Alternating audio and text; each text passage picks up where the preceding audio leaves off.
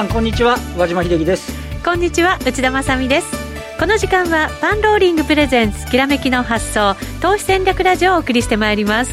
このコーナーは YouTube ライブでもお楽しみいただけます。YouTube ライブは番組ホームページからご覧ください。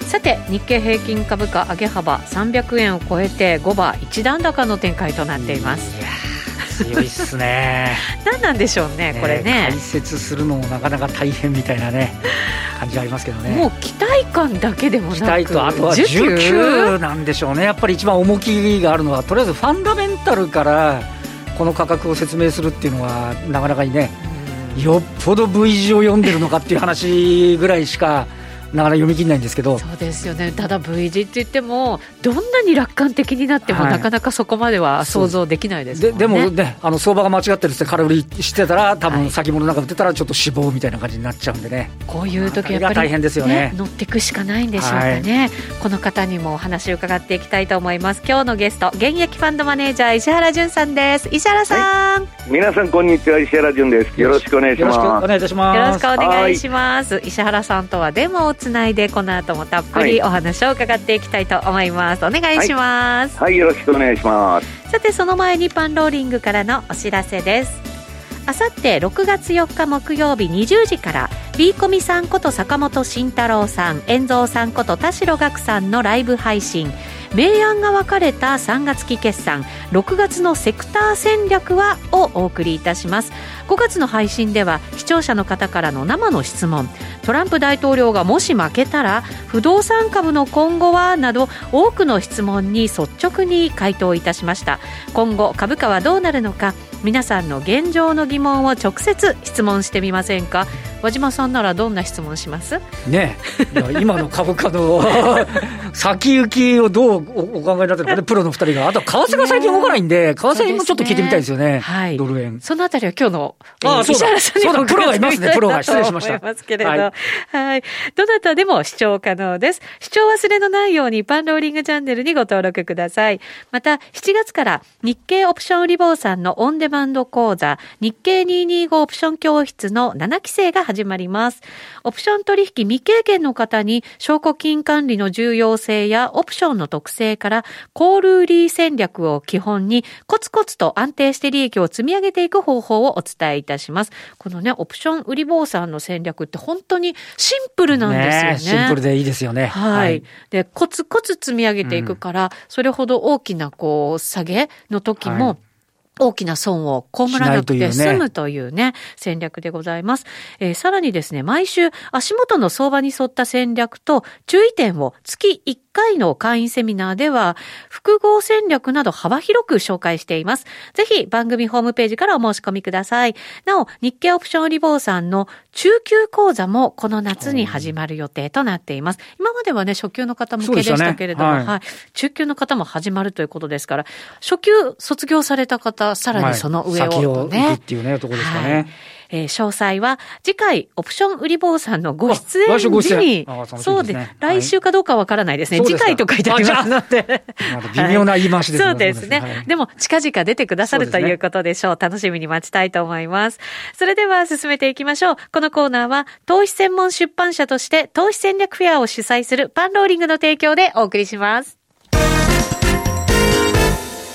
さあ、それではまずは和島さんに今日の株式市場について解説いただきたいと思います。そうですね。あの、まあ、昨日のニューヨーク、アメリカの株式市場結構しっかりで、で、はいあの、背景とすると、あの、えっと、引き続きね、アメリカ経済の再開期待っていうのと、あとは市場予想は若干下回ってるんですけど、ISM の製造業景況感指数が、まあまあね、いい感じの数字になってきている。要は、えー、最悪ではない、えー、少し回復基調にあるぞっていうようなことを示していたということなんですけど、まあ、片やで、まあ、あの、同時多発デモとでも言いますかね。いやこっちも深刻ですね。で、あの、そう、ニュースなんか見てると、あの、まあ、しかも日本時間の7時45分に、えっ、と、トランプ大統領が、あの、えー、首都ワシントンに軍を派遣すると。はいだから東証が始まるところも、結構、あの、アメリカ、ニューヨークのダウ先物なんか揺れたりなんかして、ドキドキしたんですけど、で、あとさらに言うと、そのデモのおかげでナイキやアディダスやウォルマートが閉鎖とかね、あの、第2波心配なのに、そうじゃなくて、これでまた止まるかみたいな。そうなんですよね。ねまたそのデモをきっかけとして、そこでクラスターが生まれるなんていうこともあるわけですもんね。いろいろね、心配なんですけど、結果的にはね、あの、ニューヨークダウはしっかり。で、東京市場も結局、寄り付きの段階のあたりですね、2万2118円というのが今日の安値。で、あとは、あのなんて言いますかね、このところ毎日のようにそうなんですけど、東京時間の中でも結構しっかり押していくと、はい、今、2万2391円ということで、329円高ですけど、あのえっと、先週発表分の主体別2市場現物先物合計っていうのが、海外投資家が3864億円の買い越し。はい。なんとなく分かりやすいのは、おそらく、えっ、と、今週発表分の先週分と、うん、来週発表分の今週分も、はい、多分買い越しなんじゃないかと。そうすると、じゃあ連続して買い越しになってるよと。これね、ちなみに、あの、先週分の買い越しっていうのは、えっと、今年2月1週以来、今年2回目の買い越しなんですね。だからそこまですごい売りが溜まってたわけですよね。合計で、えっ、と、先週の買い越しの分を入れても、今のところ年初から8兆5千億円売ってます。これ、もちろんすごい金額なわけですよね。そうです。でね、これ、えっと、2月4週、3月1週っていう、あの、結構、あの、コロナが厳しいところで、2月4週で現物先も直して1兆7800億円。うん、翌3月第1週が1兆1200億円台。はい。だから、この2週でもね、もうほとんど2兆9000億ぐらい。だからそうした部分のところが、あの、想定外に戻しているから買い戻しているか、ないしは、えー、日本株の先行きに対してポジションを少し上げているのか。そのポジションをもし上げているとするならば、はい、理由は何ですか、えっ、と、今まで下げすぎだったってことでしょうね。これ8兆5千億の分だけ、やっぱり、えっ、と、中国が近いとか、あの、まあ、今でもちょっと香港心配ですけど、まあ、そこのところに関して戻している。ないしは、えっ、と、今月が一応ヘッジファンドがあの6月末決算なんで、そうですねね。こんなこと言うと、後で西山さんにそんなこと出て怒られそうかもしれません あの、あの、だから石原さんにそんなこと怒られもしませんけど、だからそういうこともあって、やっぱ一番説明がつくのはおそらく19。19。のところが、あの、そこしか説明がつかないって感じもありますね、特に2万1000円から上、そこまでは結構、やれ75日線だなんだって言ってたのが、ここに来て値が軽くなってきてるっていうのは、やはり、あの、ある程度、その、買い戻し、しかも、寄り付きから順繰り上がってるって、1日の過重平均で買ってくれみたいな買い方になってるんで、はい。まあね、そういうようなところ、それと、あとは、あの、えっ、と、それについていく個人投資家の方ですかね。マザーズが、あの、このところずっと強くて。いや、もうだって1年以上前のね、高値をつけてるわけじゃないですか。18年1月が高値で、はい、もう、身も蓋もないぐらい下がり続けてたんです、今年3月まで。だそれが、えー、在宅トレーダーでバイオ関連が来て、で、テレワーク関連が来るっていうような形で、はい、もう、えっ、と、年初来高値どころかね、18年の12月まで来てますから、あの、個人投資家の方々の、えっ、と、売買に対する勢い。今日も、えっ、と、全市場で、えー、入ってるのは、アンジェスとかフロンテオとか、サイバーセキュリティ、サイバーワークスっていうのが、マザーズから全あの売買代金の中でも上位に来てるんで、なるほど、はい。こうした、ね、動きっていうのも、ややその、えー、加速っていうか、後押ししてるような、ね、要因にはなってる可能性はあるかもしれませんね。まあ、ただ、ここまで上がってきても、皆さん、やっぱり、ある意味、懐疑的な見方をしながらも売買されてると思うんですね。やっぱりあの、バリエーションで、えー、あの、やっと、えっ、ー、と、日本経済新聞の注釈がなくなりましたけど、あの、あの、えー、予想出してないところはゼロカウントするっていうのはなくなりましたけど、それでも PR20 倍ですから、はい、いくら V 字回復でもね、なかなかっていうところではありますが、先ほど申し上げた通り、短期で相場張ってる方々にとっては、でも相場が間違ってるっていう言い方をすると、ちょっと、やっぱりある程度、あのこの流れに乗っていく必要があるっていうのが短めのスタンスですよね。そうですね。どこまで乗っていけるものなのかっていうところですね。あとはね、長めで見ると、あの、ほとんど関係ない業種と、やっぱり深い業種があるんで、そこのところをどう、あの、見ていくかっていうことは、あの、長めの資金だったらね、それ持ってても別に、あの、普通じゃんって、決算が大事でチャット出てたりするところもあるんで、それと、全体のね、バリューっていうのとの差っていうのがちょっとね、気にはなるっていう感じではありますよね。これ、コロナショック前に戻るなんていうことも、もしかしたら時給的にはこれね、だってあれですよ、日経、日経平均でいうと、えっ、ー、と、これ、えっ、ー、と、あの、クルーズ船で下げたのが2月25日なんで、はい、そこがスタートだとすると、2月21日は2万3000円、3300円台ぐらい。あと1000円。までいくと、だから日本的に言うとそれが埋まるっていう話に。まあもうナスダックはね、埋まっちゃってますけどね。はい。なるほど。あと1000円、もしかしたらっていう感じにもなってきますね。ねどうなのかっていうところでありますよね。はい。この後ゲストの石原さんにもたっぷりお話伺います。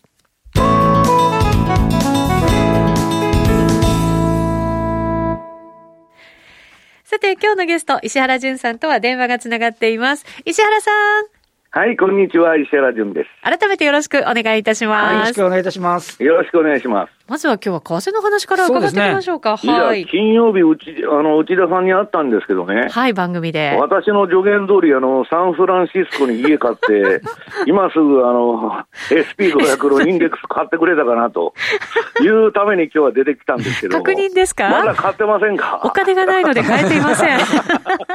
何を言ってるんですか？今1億の土地でも10年持ったら5億以上になるんですよ。それがバブルってやつですね、石原さん。はい、で、今ね、まあみんな簡易的な見方しとると、それはまあ経済はまあ、まあ良くてね、U 字か L 字だろうと。うね、実体経済の回復は。はい、ね、株価だけそんなバンバン上がってていいのかと。だけど、そんなことは、あの、和島さん、個人投資家には全く関係ないんですね。そうですね。はい。えー、あの、V 字だとか U 字だとか、そんなどうでもいいと。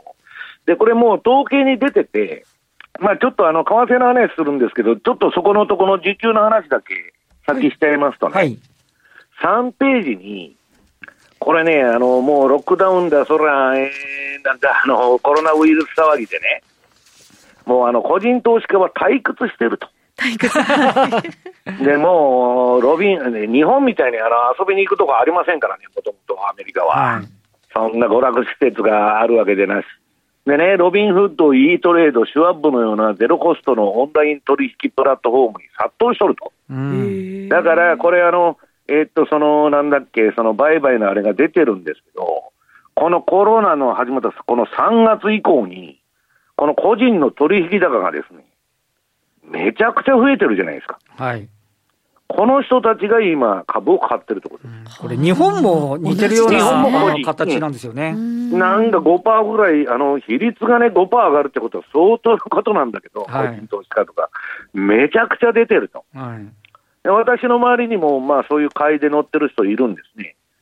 で、まあ、そういう単なる需給相場で、PR とかね、ファンダメンタルがどうだとか、そんなことは関係ないと。はい、まあ、とりあえず QE インフィニティですから、えパウエルがどうせ何とかしてくれるんだから買ってみようと。はい。いうだけの話なんです。なるほど、なるほど。で、それでね、まあ最近あの株の話ばっかりしてるんで、ちょっと為替の話してくれと。はい。いうことでね、今日ちょっとその為替の話をしますと、その割り食っとるのが為替相場なんですよ。うん。で、13ページ。はい。これドル円のまあ動かないんで逆張りをずっとやっとるようなあれなんですけど、もう直近この何日かの相場でもこの資料の13ページのドル円の冷やしを見ていただきますとですね、なんか上下で横、ね、経みたいな。全然方向感ない感じですよね。うん。これが全世界中緩和に動いているということの結果なんですね。で、まあ、ユーロドルは若干動きが出て、ちょっとあの、レンジ相場がまあこの2年間ぐらい続いてるんですけど、それでもちょっと今、上に行ってドル安になってるんですね。はい、ユーロしっかりですね。はい、はい。です。これね、今、あのー、私が出してる今週の月曜日に出したメルマガでも、先週末時点でポンドドルを除いてタイドル相場は全部あのドル売りトレンドが出とるんですね。なるほど。逆に言ったらユーロ買いとか5ドル買いとか。はい、で私あの機械でやってる方はまあ勝手にかわしてるんですけど、なんか恣意的にね、内田さん、はい、ここで一発いったれっていう気にはあんまりならなくて、これ株の連動で動いてるだけですから、まあ、ちょっとね、株買ってるんなら二重のリスクじゃないかと、はい、いうことになっちゃうわけですよ。株も買って、例えばクロス円買うとかね、そういうことは両方同じリスク取ってるってことでしょ。うん、でなぜなら、T ボンド先物とかも定規で横引いたように。全く動いてないんですよ。なるほど。だから株だけがはしゃいでるっていうのが今の相場なんです。なるほど。だからこれ、為替動かないっていうのはね、えー、っとね、この前ね、JP モルガンのレポートを読んでたら、うんともうここ数か月は FX トレーダーにとって地獄だと。ああ、確かにね。でね、もう靴以外何者でもないと。それはね、グローバル規模の経済危機が主要な通貨のね、その変動を0から0.5%のレート間に集中させとると。どこも緩和だから、どこもゼロ金利、何の差異もないと。で、本来なら、あの、ソラ、ソロスチャート的に言うと、アメリカのポートフォリオが一気に2倍になったんで、はい、ドル売られなきゃいけないんですけど、アメリカ以外金入れるとこないんですね。だからまあそれもなんかそういうあれも起こってないし、当然アメリカが緩和したんで黒田さんも追随しますと、はい、いうことをやってますんで、まあ為替の方はそういうね、しばらくしばし、えー、地獄の低変動相場が続くと。いうことなんですね。今やっぱり全般、ドルが売られてるっていうのは、その、うん、デモなんかもあったりもしますし、コロナの収束もちょっと、他よりもちょっと置いてかれてるようなところもありますよね。そういう意味もあるんですか、うん、それとも、リスクオン状態だから？でもね、あんま関係ないと思ってるんですよ、実は。長期的には効くんだけど、そのアメリカの分断であり、貧富の差の拡大で、飯食えんようになると暴れ出すんですよ、人間って。はい、で飯が食えてる間、なんだかんだ文句言ってもおとなしくしてるんですけど、食えなくなると暴れ出すと。うん、だからあんなあの和島さん、ニューヨークのナイキなんてね、はい、銃でガラスぶち割って、そうですよね、一般人が強奪しとるじゃないですか。はいはい、あれってね、92年だったかな、あの、ロサンゼルスモードにそっくり。あー、なんかありましたね。あの時ね、私の友達、ロサンゼルスにたくさんいて、韓国人の店が全部黒人に襲撃されたんですよ。へー。これはすっごいあの騒ぎで。で、なんで韓国人の店が 襲われたかって言うと、その時黒人相手に服売ったり、飲食店やっとったの全部韓国人なんです。で、なんか物籍したものがあったのかなんか知りませんけど、まあ大変なことになった。ただね、これあのー、まあ、身近な例では2011年のあの9月から、まあ、あの、ウォール街を占拠すると。はい、はい。けしからんと1%のやつが半分の富に持って、俺たちはなんだと。はい。あれもね、2か月で和島さん終わっちゃった。ああ、そうでしたっけだから、反体制運動っていうのはガス抜きでこうやって出てくるんだけど、結果的に体制の保管装置になっちゃうんですね。そこでガス抜いて終わりと。なるほどね。だから私はそれが相場にその影響を与える、まあ長期的にはあるんですけど、アメリカのその、えー、国内が分断されてると、で、それは大統領選挙にも効いてくるんですけど、うん。目先の相場にそんなに効いてこないんじゃないかという話なんですよ。で、結局ね、なんで貧富の差が起こるかというと、うんとこれ、資料の2ページ、はい、まあ、アメリカっていうのは貧困大国なんですよ。はい、でまあ、3人に1人が退職金の貯蓄ゼロでね、ゼロかマイナスで、まあ、こんなもんあの、アメリカ人っていうのは、その貯蓄なんかしませんから、はい、ひたすらクレジットであのレバレッジかけてバンバン消費するっていうスタイルなんで、まあ、今こんなコロナの状況で食えなくなるとです、ね、まあそういう暴れ出す人が必ず出てくるということになるんですね。で、たださ、株式相場はそんなことは関係ないと、この人たちが食えなくなって暴れてる人は株式なんかやってませんから。全く影響を受けてないわけですよ。なるほど。で、その、いまあ、さっき言ったようなシュワブの、うん、まあ、その個人はバンバンやってるんですけど、先ほどから和島さんも言っておられる、本当にこれ大丈夫なのかと。はい。その、まあ、COVID-19 ですね、これの、その、L 字型の復帰になるんじゃないかと今言われてるんですね。で、まあ、ファンドとかは U 字じゃないかって言っとるんですけど、はい、まあ、なんかどっちにしてもそんな V 字ではないだろうと。で、これはやりすぎなんだけど、さすがにですね、あのー、これ、まあ、これ、あの、他の放送でも言ってるんですけど、7ページ。これ冗談みたいな話でね、和島さん。はい。今、数ヶ月で、えー、っと、フェッドはですね、連銀はまあ FRB のあれで、えー、QE インフィニティの指令を受けてですね、はい、ポートフォリオを倍に沿ったんですよ。で、QE1、QE2、QE3 とやってたとこから全然減ってなくて、いきなり倍の7兆ドルになったと。これからね、FRB がその不良債権からジャンク債からあらゆるものを買っていくと、130兆ドルまでポートフォリオを拡大しなきゃいけないと。このバブルの維持のためにはですね。で、和島さん、これ、桁が、そう、20倍、桁が飛ん K、K、超の次は K ですよね。5000兆円。はい。計5000兆円までポートフォリオ膨らむんですよ。はい。まあ、普通に考えたらドルも暴落ですわ。だってどんだけ臨転機回してるんですよ。回してるのかっていう話でしょ。臨転機火吹きそうですね。そうそうそう。だけど、今 MMT 理論とかみんな出てるじゃないですか。国債はね、無限に発行していいんだと。うん、で、和島さんにも、えー、内田さんにも私も国がね、100万ずつ月くれたらいいんですよ。はい。で、働かなくていいと、我々も。給付制でね、えー、それで生活しとけと。で、国債いくらでも吸ってですね、えー、金ばらまいてくれたらいいわけですから。だけど、そんなことは普通、まあ、成り立たんし、何のためにじゃあ税金も取ってんだよ。うん、国債吸ったらいいじゃないか。確かに。だから、ジンバブエとかアルゼンチンがね、今世界で一番景気良くないとおかしいんだけど。はい。そうはなってないと。うん、だけど、さすがに図体のでかいアメリカとかね、日本は、尊上そこらのことでは潰れませんから、はいこれ、臨転機回しまくっても3年ぐらいは持つって言われてる。で、その結果何が起こるかというとですね、この内田さんに進めてるその8ページの、去年のあの、エイプリルフールの、去年ですよ。去年のエイプリルフールの SP500 予想。ね。和島さん、ここからもう10年株式市場はリセッションも下落もないんです。なるほど。ヘッドが保証してるんですよ。なるほど。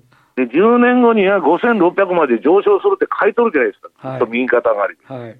で、なんかあったらまた吸引インフィニティでやるでしょ？で、何でも買ってくれると。とどのつもりは、あの、株の ETF もそのうち買いますよ。もうバブっちゃうってやつですね、いわゆるね。うん。だから、これずっとあの、上がってくんだからね、和島さんも僕ももう仕事辞めて、はい。SP500 買って、はい。あとはちょっと株だけじゃ不安じゃないですか。はい。だからあの、次のページの、えー、サンフランシスコの不動産も買おうと。これね、和島さん、どんなあばら屋でも1億以上になるんですよ、これからアメリカの土地は。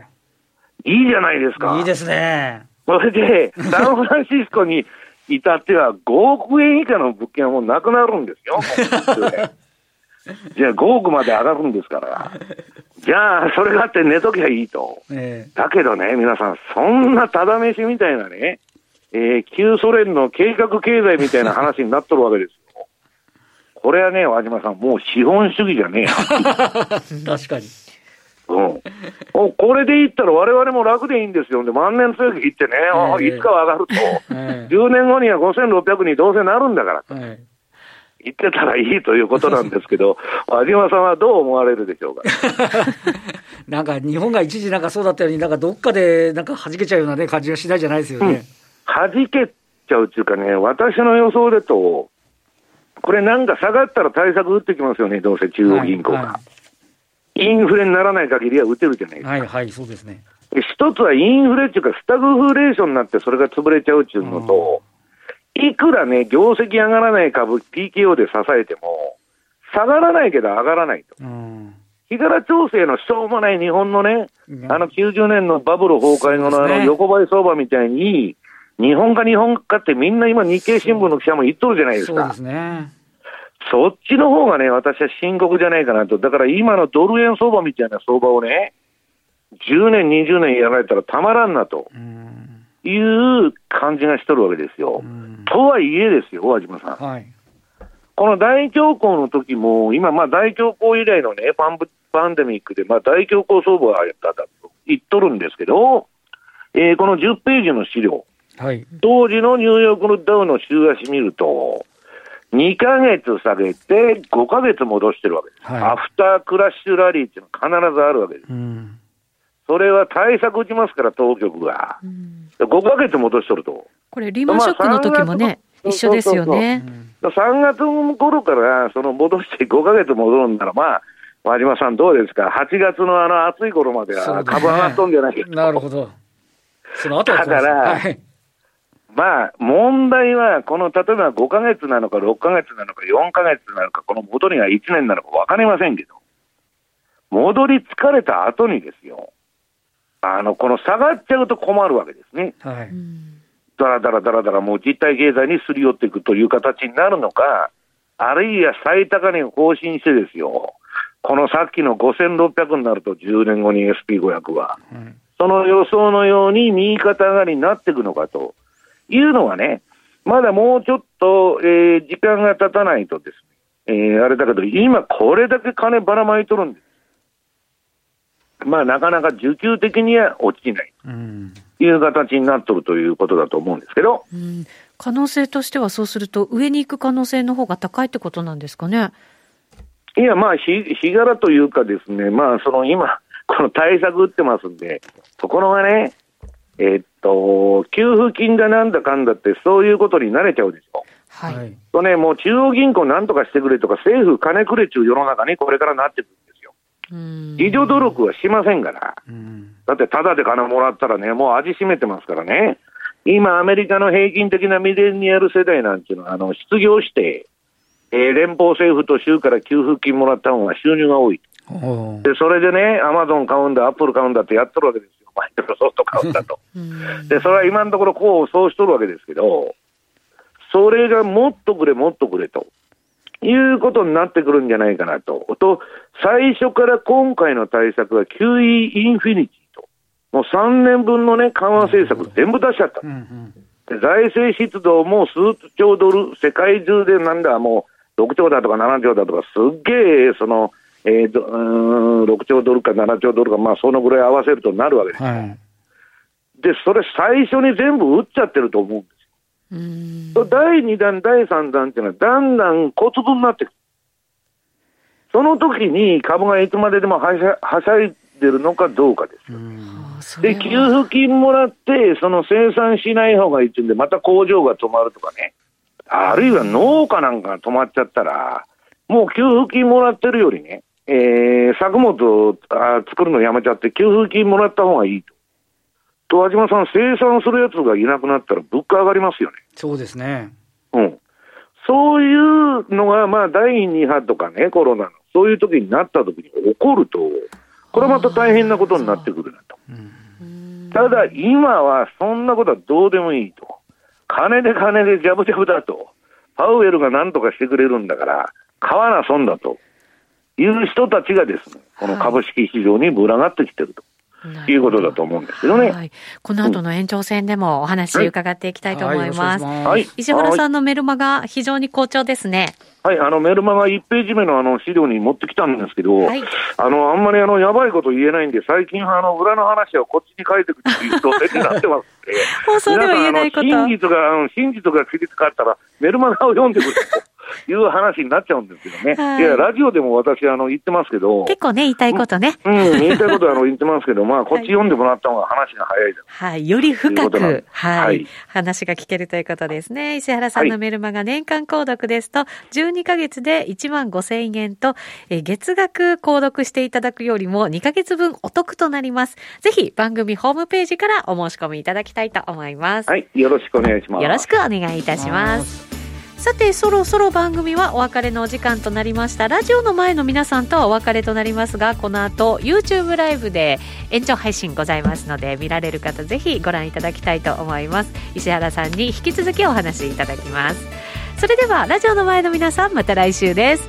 このコーナーは投資専門出版社として投資戦略フェアを主催するパンローリングの提供でお送りしました。